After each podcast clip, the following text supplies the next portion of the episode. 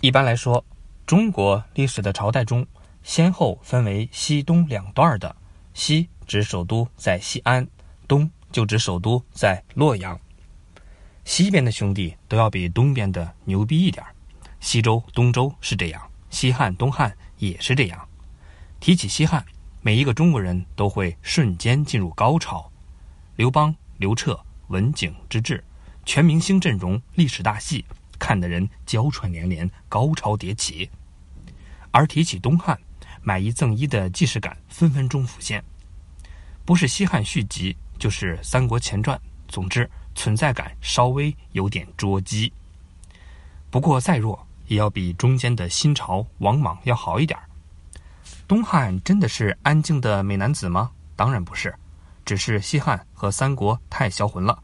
你造不造？东汉为了上头条有多么的努力，一竿子把万年老祸害匈奴捅到了欧洲去，手一滑就把罗马帝国给灭了。这么牛逼的事情根本没有地方说理好吗？匈奴民族一路西迁，引起了西方连锁反应，直到最西边的罗马帝国灭亡。但这事儿还在争议之中，大家了解了解就好了。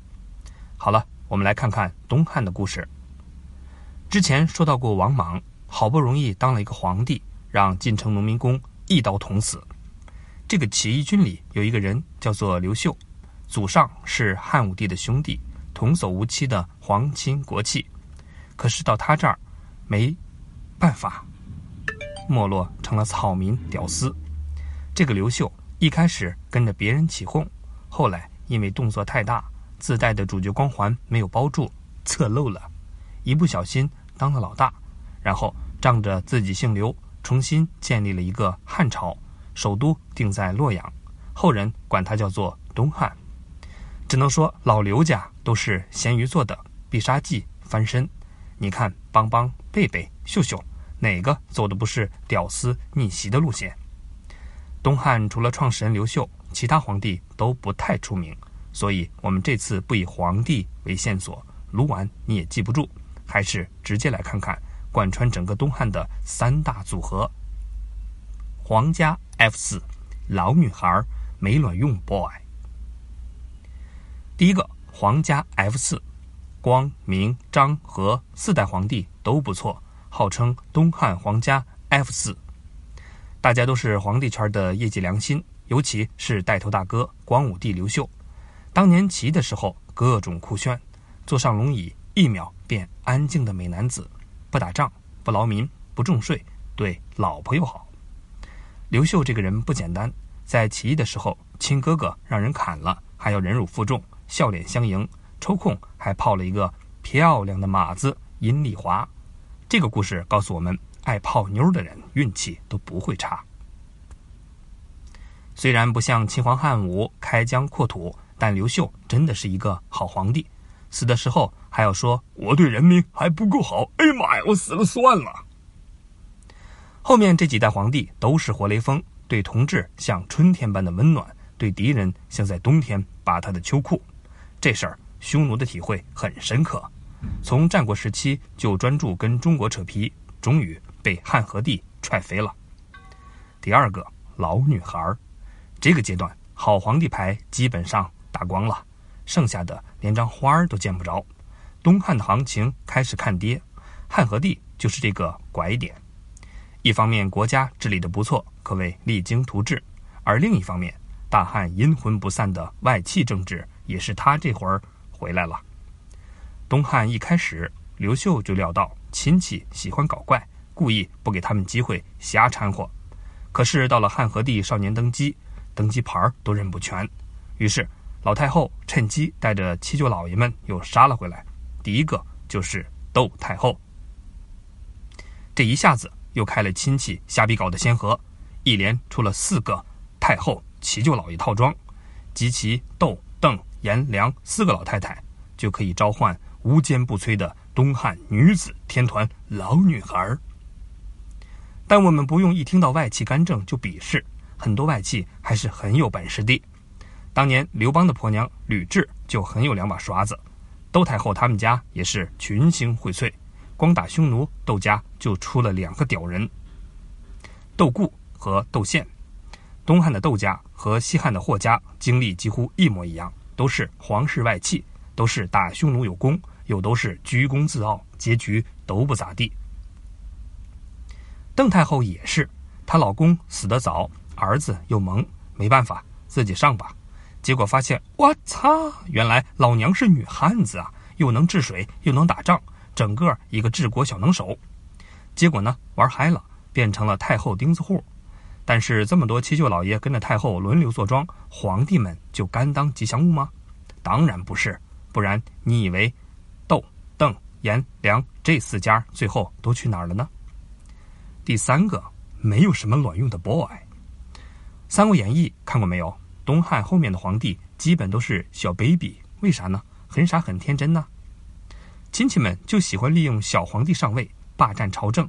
小皇帝长大很不爽。想找人来帮忙，谁最合适呢？跟朝中大臣话也没有说过几句，没啥阶级感情，还得往身边找。一看身边都有谁，哇，没有什么卵用的 boy 组合，宦官。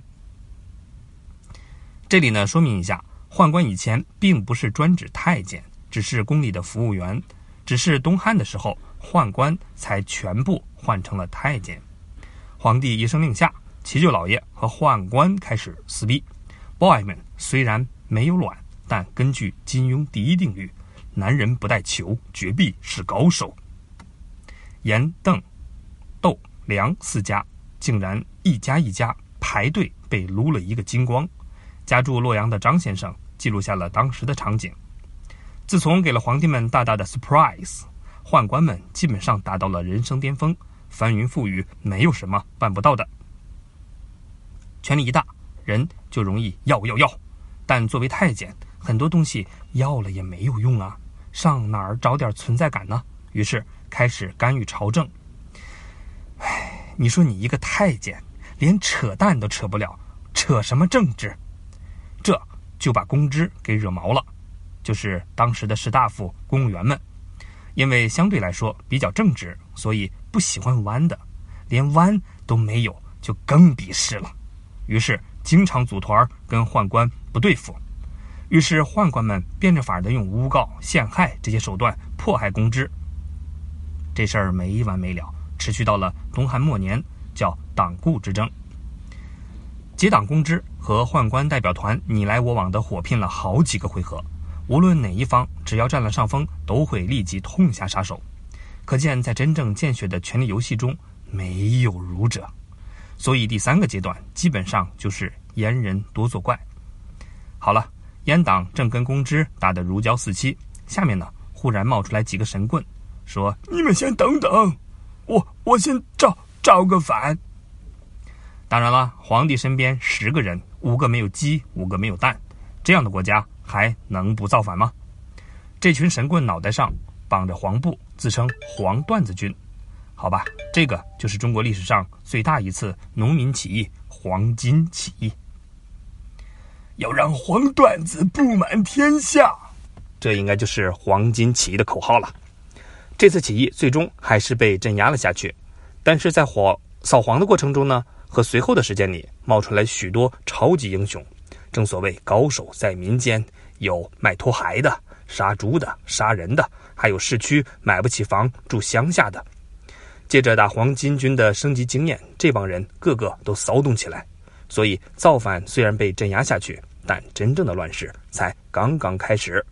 黄巾起义完后，东汉也走到了头，宦官和公知下半场继续撕逼。有一个叫做袁绍的公知，本来呢是一个高富帅，但脑子有点问题。为了彻底消灭宦官，从遥远的西北叫过来一个胖子。这就好比一群鸡崽抢米。有只傻鸡非要喊只猪来帮忙，结果所有的鸡都被猪一屁股坐飞了。这只猪呢，叫做董卓。后面的故事，我们还需要预告吗？